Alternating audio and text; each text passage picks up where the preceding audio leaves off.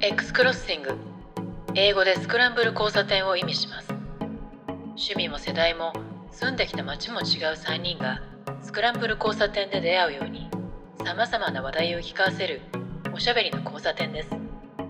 今日の X クロッシングであなたが出会うのはどんな話題でしょう？上野美香です。マーケティングとプロダクトマネジメントやってます。えーただいまラグビーワールドカップ絶賛開催中で、ラグビーファンとしてはもう幸せな4年に一度の期間を過ごしています。ニューヨークから、えー関信弘です。普段はこう時期が分かることを言わないんですけど、ラグビーの話があったんで、ちょうどニューヨークは US オープンテニスが終わったところでですね、見に行きたいと思ったんですけど、結構近いんですけど、行けなくてちょっと残念というような状況です。及川です。二人が最初の自己紹介を大きく逸脱する 長さと内容を話していて、負けずに話した方がいいんですかね。ラグビー好きなんですよ。で、やっぱり大学が、美香さん同じ大学ですけど強いじゃないですか。で私の時、日本一になったんですよね。社会人と対戦して勝って。それも落ちちゃって、で、勝った時にしか歌えないアラブルーをその時やはり応援席で歌いっていうのがあってなのですごい好きで、まあ、最近この間のえーっとどこだ？チリ？うん。でしたっけ？のやつもテレビで見て娘と一緒に見たんですけど彼女がラグビーのルールが分かんないところあるんで教えてあげながら。でも最近ラグビーの中継って前回のワールドカップもそうでしたけれどルールを結構分かりやすく説明してくれるように解説がなってるんであまり分かんない人でもこう勉強しながら見れるんでとてもいい感じになっているんですよね。そうですね。でめちゃくちゃなんかこの間の初戦はあのいい感じだったんでこの調子で行ってほしいなというふうに思ったりはします。ということで、及川さんの自己紹介でした。こう、シームレスにこういう感じでもいいかもしれないですよね。必ずしもいつも。スーッとこう入っていくっていう、うんいいですね。これでこの後ラグビーの話一切しないっていうのがいいですよね。あしないのかな？わかんないけど。ね ちょっとね、今聞いて面白かったのは、及川さんはなんかね、ディレクターの人がいるいるかのような質問をするっていうのに気づきました。あの、まあ皆さんが最初に喋喋ったじゃないですか。で、で僕が喋って、あれ、僕もこういう感じでやっていいのかなって、なんかこう、AD さんに向かって聞いてるみたいな感じで、こう、半分独り言みたいに言うっていうのは結構、実は多いんですよね。だからなんかね、それがなんかこう、逆に、その、スタジオ収録っぽいなって実は思ったんですよ。なるほど。おーおーなるほどね。あの、エアー AD さんみたいな感じでね。いや、実はここにいるかもしれないですよ。誰かがいます。私たちには見えないけどっていう。いや、見えないんじゃなくて、及川さんはやりとりしてたら怖いですよね、そこで。あ、どうもありがとうございますとか言って。で、実はこっちから指示出されてたりして、そうそうそう。さっきからずっと黙ってるから喋りなさいとか、そろそろもう自分の話の番は終わりにして美香さんに渡しなさいとか、こっち側で誰か言ってるかもしれないです。あなたはもう一度この話をするのですって、後ろからすごい囁かれてるかもしれないです。ちょっとだけ、ちょっとだけラグビーに戻ると、あの、この間、おこの私たちの番組って X クロッシングっていうタイトルで、クロスさせるっていうね、させるというか、クロスしちゃうっていうのがテーマなんですけど、それぞれの違う視点を。で、なんかね、クロス、クロッシングしているすごいいい番組を NHK で見たんですよ。それが、ラグビーを取り上げてるんですけど、その番組は武術がテーマなんですね。あの、明鏡止水っていう、すごいいいタイトルのテーマなんですけど、番組なんですけど、あの、武術をいろんな観点の専門家が来て、その体とか技とか、その匠の、えー技巧っていうのをこう分析していく番組なんですけど、で、それにラグビー選手が出てきて、あの、スクラムの時の姿勢とか、タックルの時の姿勢とか、その体っていう、体の動きをそれぞれの部の観点から見るみたいな30分番組やったんですね。で、そこがまためちゃめちゃ面白くて、来てるのはラグビー選手と、それから総合格闘技の選手と、それから合気道、あと、語術って言って、あの、護衛、自分の護衛する語に術で、語語術なんですけど、あの、武術家の人なんですね。で、その武術家の方は、えー息子さんが、えっと、障害者なので、障害者が自分を身に、自分の身を自分で守れるようにっていうための、介護のための語術をやってる方で、で、その人たちがいたんですよ。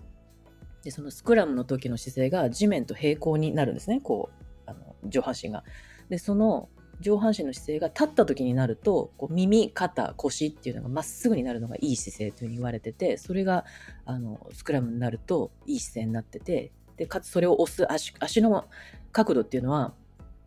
選手から言うと110度になる、えー、角度で押すそういう姿勢を作るように練習するんですって。でさらにそこから足首を見てる人がいたりとかしてなんかそういうそれぞれの分析が面白くてラグビー選手もあんまり足首はあの気にしてなかったけどそういうことあるかもしれないっていうお互いの気づきが出たりとかして面白くて。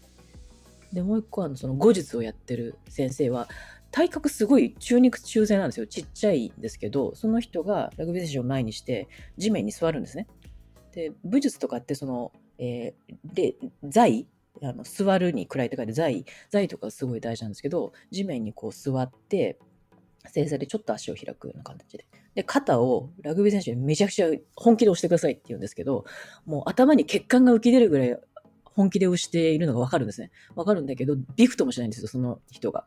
で、その肩を返して、その力を地面に逃してるって言うんですね。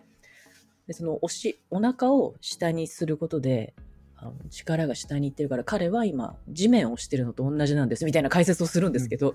うん、俺がすごい面白くて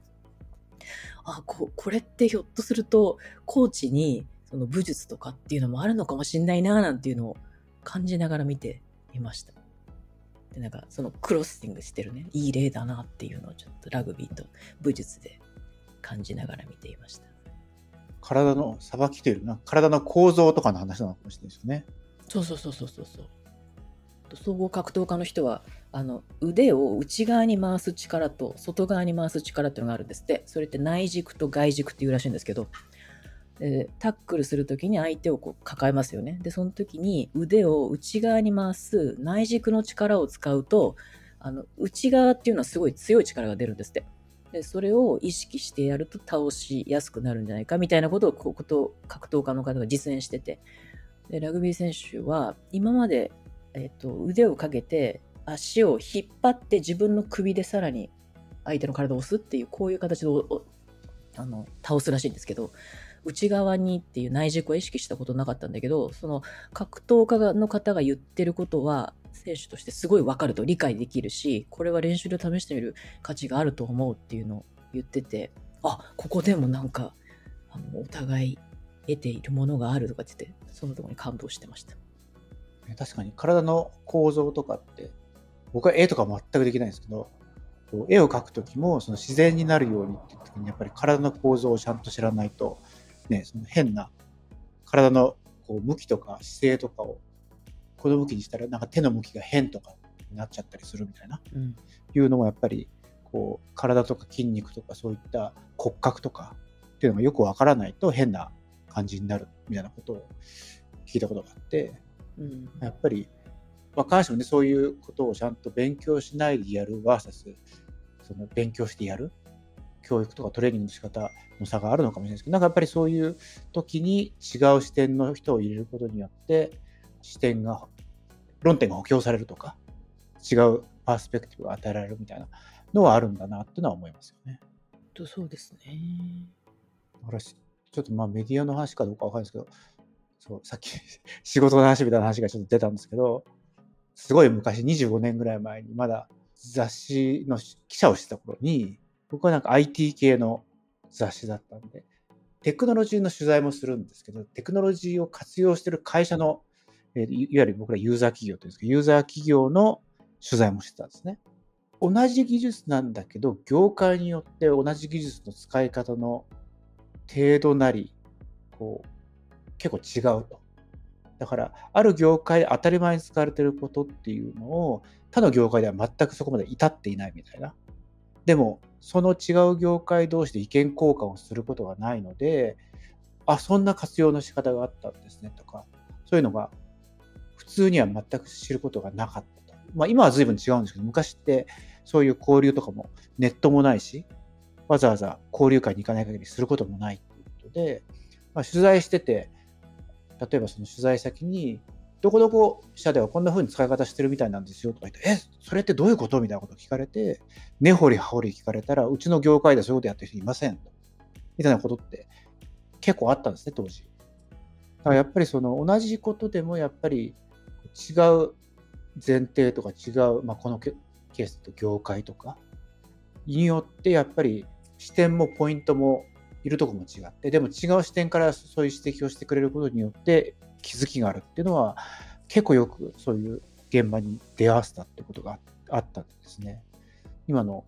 ラグビーと格闘家うんみたいな、その近いようで違うみたいなところでも実は活用の仕方、体の活用の仕方が違うとか、ね、そのそういうような話だと思うんで、まあ、そういうのってまだまだいっぱいあるんじゃないかなっていう気はしますよね。これだけ情報があの行き交っててもやっぱり初めて聞きましたみたいなことになるってことは？よく姿勢とかってあのアナウンスアナウンスの練習をしてる知り合いがいるんですけどあのプロのね。でアナウンサーの原稿を読むとかその伝え方どういう間の取り方どういう抑揚のつけ方ってもちろんそういうのもあるんですけどその姿勢もあるんですって。そので声を出すとか伝える時の姿勢とかあと見た目もあるんですけど。だからそれをやり始めてから街中であの人の姿勢とかすごく気になるようになりましたとかこうビデオ会議をやってる時とかでもセミナーする時とかでも姿勢がすごくこの体としての気になってここがねなんて話すようになった人がいてあなんか気になりますね。いろんなものがあるなと思いましたね。ラグビーに行きそうで行かないですね。あの、どうし止まんなくなるんで、それやると。もう、本当この2ヶ月間は、あの、幸せ。日本で、あの、ワールドカップ前回やった時はね、本当に幸せで、世界大会っていうのがこんなに面白いんだっていうのは、日本でワールドカップをやってくれて本当に実感したんですよね。まあ、サッカーも、あの、バスケもやってたし、あと野球ワールド、えー、なんでしたっけ、ベースボールクラシックとかあるじゃないですか。で、国際大会が楽しいのは、ゲームとして楽しいのはすごいわかるんですけど、それが、あの、ゲームが楽しいだけじゃなくて、世界中から人が来て、隣り合った、あの、南アフリカから来たご夫婦とこう、話す、あの感じとか、スタジアムのと間を、あの、なんか、小敵隊とかがいて、もうライブみたいになってるんですよ。で、みんな踊りまくってるとか。あれ全体含めて本当楽しくて、本当は、あの、フランスに行ってみたい、いたいぐらいなんですけど、イベントというかね、その場作りとして本当最高ですね、あれは。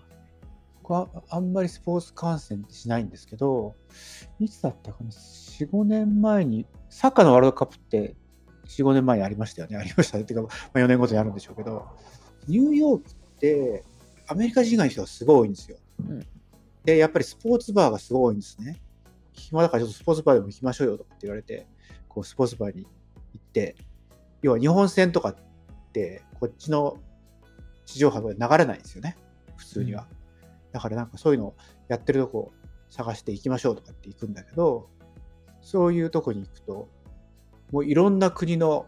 旗なりなんなりをモチーフにした T シャツを着てる人がいてですね、本当になんか普通に、なんか10カ国ぐらい普通にいるわけですよね。で、お前は日本なのか何なのかとかですね、俺はどこどこだみたいな。やっぱり南米が多いんです。まあサッカーも南米強いってもありますけど、アメリカもやっぱ南米が近いじゃないですか。だからすごいいて、こんなにこういろんな国の人がいて、普段の時は分かんないんだけど、こうスポーツ観戦すると確かに国、まあ、オリンピックもそうですけど、国をやっぱり応援するってことが多いんで、うん割と分かりやすくこう皆さん出てくるね。美香さんの今朝実際にスタジアムなり何なり見に行くって話だと思うんですけど、スポーツバー一つとってもやっぱりそういういろんな国の人が出てきて、見てて面白いなっていうのは感じますよね。うんまあ、ちょっと国ど国同士の戦いっていうのが、まあ、オリンピックもそうですけど、全時代的なんじゃないと思う時もありつつ、つまりね、国国と国で戦うっていうのはね。でも一方で、なんかでも、やっぱり国っ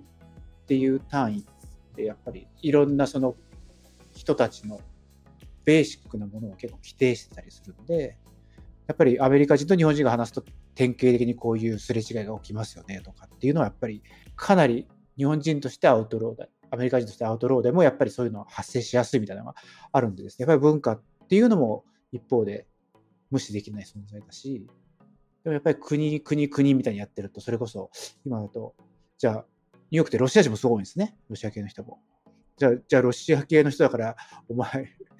ね、その戦争やめろよとか言うのかって別にそういうこともするわけでもない、ね、その関係ないしっていうのがあって、なんか、こう国っていうのの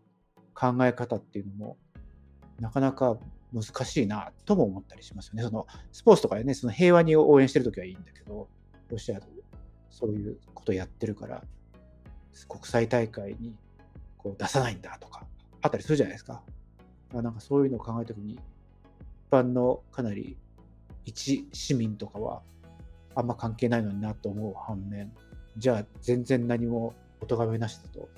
政府なり何なりが反省する機会も生まれないから、やっぱり何かはしなきゃいけないと。なんかそういうバランスは難しいなと思います。国で区切ることね、まあ確かにね。まあ、会社も同じですけど。まあ、実際ねサッカーとか殺人事件とか起きちゃったりしますからね暴動とか普通に起きてるじゃないですか、普通に。サッカーとかね。ちなみにラグビーの代表って、国の代表って、そこに国籍が、まあ、あるは1個あるんですけど、その国籍の取り方が3年以上住んだらとかっていう、すっごい柔軟なんですよね。なんで、日本代表のチームって見た、見た目ね、見た目がアジア人じゃない人めちゃくちゃ多いんですよ。多いんですけど、あの、あの人たち日本人っていうのもあるし、えっと、何年以上ここに住んでるから、この、どこの国の代表の、代表資格が取れるかっていうのが柔軟になってるんですね。でも、この、その人が、どの国に、どの国にも何年以上住んでる代表になれるかってわけではなくて、あの、一箇所しか選べないんですね。で、自分が出身の国じゃないところの代表になったら、まあ日本代表になったら日本代表ずっとやるんですけど、だからそういうところのその選択と、今自分がやりたい敵がどこにあるかとか、どこを、あのどこの代表として戦いたいかみたいな選択権があるっていうのは、なんか、ちょっとだけ新しい感じかもしれない。それって昔からなんですか？最近ですか？昔からですね、あの、何年以上居住したっていうのは前前からだと思います。あのイギリス発祥のスポーツだから多分そうなってるんだと思うんですよね。で、最近は、あの、またさらに柔軟になった気がする。ちょっと詳しく忘れちゃったけど。ヨーロッパあの辺だとね、そもそもが複数国籍持ってる人も多いですもんね、むちゃくちゃね。うん、だからね国籍でやるっていうと、どこに帰属してるんですかって言いづらいとか、いうのもあるでしょうしね。なんかその柔軟なルールはいいようにいいな感じしますねさっき言った関さんが今国っていうところで縛るのはいかがだろうっていうふうには言ったけれども、まあ、何らかの形でチーム編成はしなきゃいけないわけですからそれがロケーションベースになること自身はとてもいいんじゃないかなと思うんですよね。本人の意思が反映されるパーセンテージ上がりますもんね。うんそうですね。両親のアイデンティティがある国、自分のその国籍持ってる国、えー何年以上住んでいて、ここで仕事をしてるとかっていう、なんか確かそういろんなのがあった気がする。うんラグビーだとね、よく、あと思うのは、なんかこう、例えばイギリスとかだと、いいいい今ちょっと知らないんですけど、イングランドとスコットランドとか、なんか、あの、いわゆる国っていう意味で言うと、 United Kingdom じゃないですか、UK。でも UK って単位でややってないですよね。ラグビーも分かれてますよね多分。あれはなんでなんだろうって結構いや、あれ本当になんでしょうね。サッカーもそうじゃないですか。イングランド、スコットランド、アイルランドって、で、北アイルランドってああって、で、あれ、あれ、一応こう、世界的になると国は一個なんだけど、あそこなんか別のチームで出てくるじゃないですか。でも他は国一個出てくるし、特権ですよ特権きっとうん発祥の地としての特権なんでしょうね。特権なんですかね。すごいね。ね、だからそういうふうに思っちゃうと、ほら国とかってやっぱり外交権を持ってるかみたいな話になるじゃないですか。だから例えばアメリカでも州って結構州の権限大きいんですけど、外交権がないですよね。外交権が大統領にあるから、国としては外から見た場合には、 United States っていうのはアメリカ大統領がいるわけですけど、でそれぞれの州っていうのは例えば徴税権があったりとか、結構いろんな権利を持ってたりするんで、だからなんかそういうようなところで、どこまでっていうなんか線引きとかっていうのはあるのかしらみたいなことはちょっと思ったりしますよね。いや、バチカン四国とか別に普通にローマかローマから普通にパスポートコントロールあるわけでもないし、だからそういう意味で言うと、あね、アメリカの州と州の間も別に普通に橋渡ったり歩いたりとかできるから、こうその辺も、ね日本みたいに海があってきっちりと分かってますっていうわけでもない。川で綺麗に分かれてるわけでもないみたいな時にかなり曖昧なっていうか昔に比べるときっとかなり曖昧になってんだろうなっていう気がしますね。話ちょっと戻ってその国ごとになっているけれどもチームがですねただその国っていうのが必ずしも国籍を持っているっていうことを必須とはしていないっていう形でまあ緩和されてるっていう話があったじゃないですか。これもその後も考えてたんですけどこれやっぱり結構いいルールだなと思うんですね。で野球にしても、もしかしたらラグビーにしてもそうかもしれないんですけれども、まあ、野球の方が顕著にそう言われること多いと思うんですけれども、米国のその大リーグの野球と日本の野球って似て非なるものであるみたいなことを言われることはたまにあると思うんですよ。で、それはもちろん国際ルールにのっとってるんで同じなんだけれども、やっぱりいわゆる勝ち方が違うみたいな話っていうのが出てきたりすることもあると思うんですね。まあでもこの間の WBC 見ると日本も結構メジャーリーグと同じような戦い方をしていることは多かったけど、まあなのでちょっとステレオタイプの過去の例で言うと日本はやはり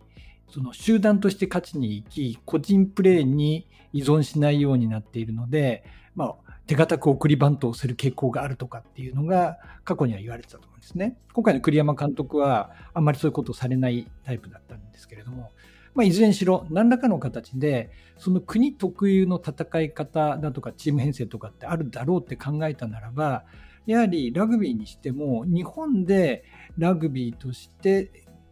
日本でラグビーをやっている選手が集まりチーム編成されたものはやっぱり日本としての日本の中でのラグビーの代表としてふさわしいと思う。まあ、何言いたいかっていうとそのそれぞれのところでラグビーならラグビーって国際ルールにのっとったとしてもそれなりの特色があるものが集団化されてそれが戦う形になるんでやっぱり面白さが出るんじゃないかなっていうふうには思ったというところがありますね。うん、そうですね。野球ってナショナルチームで国ごとの対抗ってあんまりやらないですよね。WBC とオリンピックだけじゃないですか。そうですよね。で、ラグビーとかってもう少し頻繁にやってます？やっていや、同じくらいじゃないかな。同じ、うん、ワールドカップと、あとヨーロッパ？ヨーロッパで各国でっていうのはやってるんですよ。あと、北半球、南半球みたいなのはやってますけど、まあ、そんなに、そんなに多くはないですね。要は交流が多い方、多ければ多いほど、うん、そのさっき言ってた、その似て非なるっていう要素が減っていくんだろうなってちょっと思ったんですよね。で、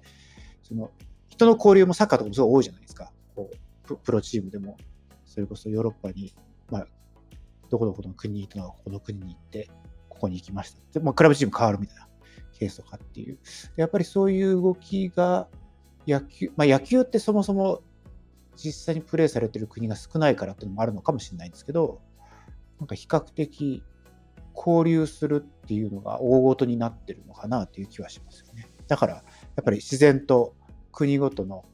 やられ方とかルールとかしきたりとか変わってっちゃうみたいな交流が少ないからっていうなのかなというのをちょっと今聞いて思ったりしたんですけどどどうなんでしょうねちょっとその辺も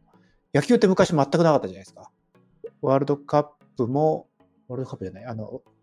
WBC もオリンピックで採用されたのもそんなに古くないですよね。そうですね。オリンピックってもうやめたんでしたっけ？中止になったんですよ。まだやってるんでしたっけ？なんかオリンピックってやあの野球ってやってる国が少ないからオリンピックで廃止しようみたいな話をしてたじゃないですか、昔。ありましたね。まだあんのかな？やってるとこが少ない上に交流が少ないからやっぱりどうしてもローカルルールが強くなってくるみたいなのがあるのかなと思うんですよね。野球だとなんかこう全然理由はわかんないんですけど先週ぐらいに偶然インターネットを見ていたら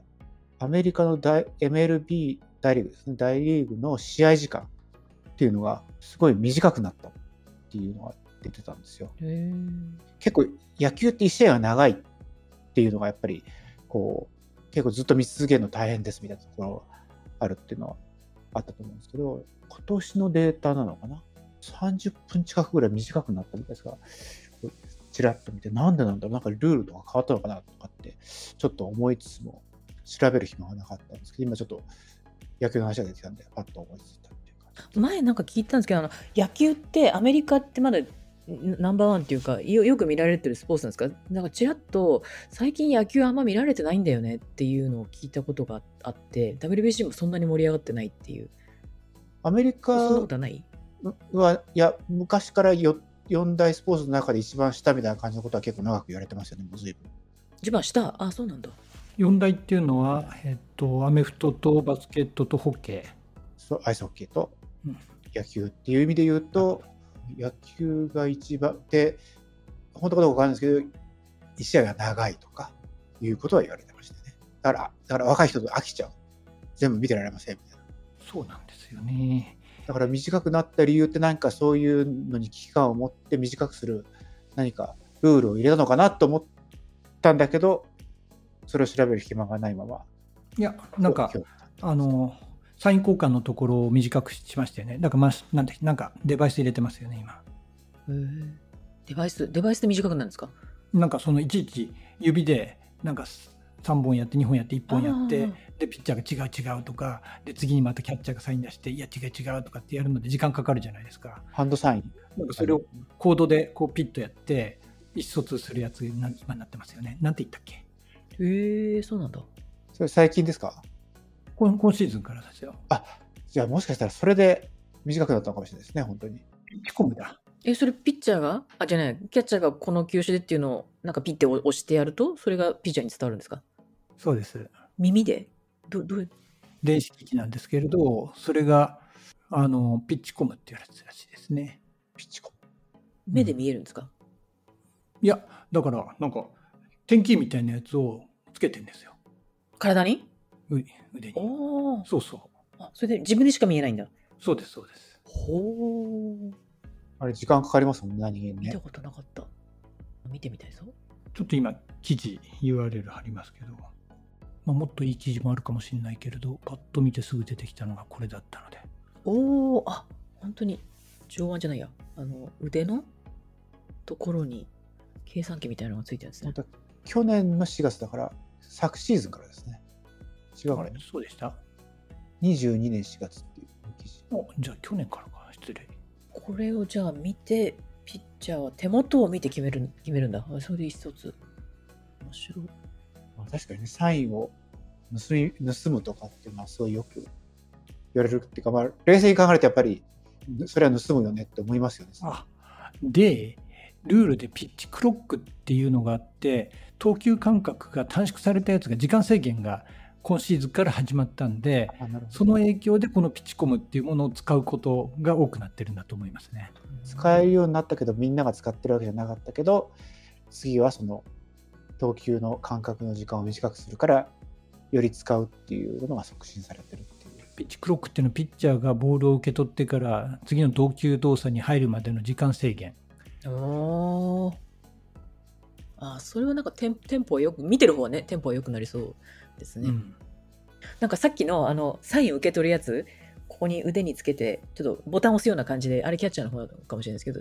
あれ、ピッチャーもそれそれで見るんですかね。なんか、投げる方からすると、こう、フォームに入ってるから、こう、ポッドキャストやってるのもあるけど、音でね、なんか聞くとかね、そういうのだと、より、あの、アクションというか減る、減るのかななんて見てて思っ確かに。ピピッ、ピピッとかね、そういうことですそうね。そうそうそう、おお音の工程とかな、音の種類とか、そういうので、結局なんか通信してるから、あの同じじゃないですか、こう音にしても、でっかいデバイスにしても。確か今シーズン、そのピッチコムってやつが壊れちゃったっていうのが大谷が登板の時ありましたね。ああ、そうなんだ。そうなんだ。えー面白いな、こんなとこにもこんなデバイスが入ってるんですね。それで大谷のおかげで日本、日本から MLB の試合を見る人がまた増えてるんですね、きっとね。余計こういうのが日本,、日本の記事になってるっていうのは、いや、だってすごいですもんね。こんなんかジャンプの主人公を超えてるんじゃないかぐらいの、バッターであって、ピッチャーであって、しかもとんでもない成績出して、かつ、ナイスガイみたいなね。言うことないでしょっていう。顔もちっちゃいし。メッツの試合ニューヨークに来るときとかって知り合いの日本人の人すごい8割ぐらい行ってましたね。あ、本当？いや、みうん見たいですよね、それはね。昔、野茂が登板登板するタイミングで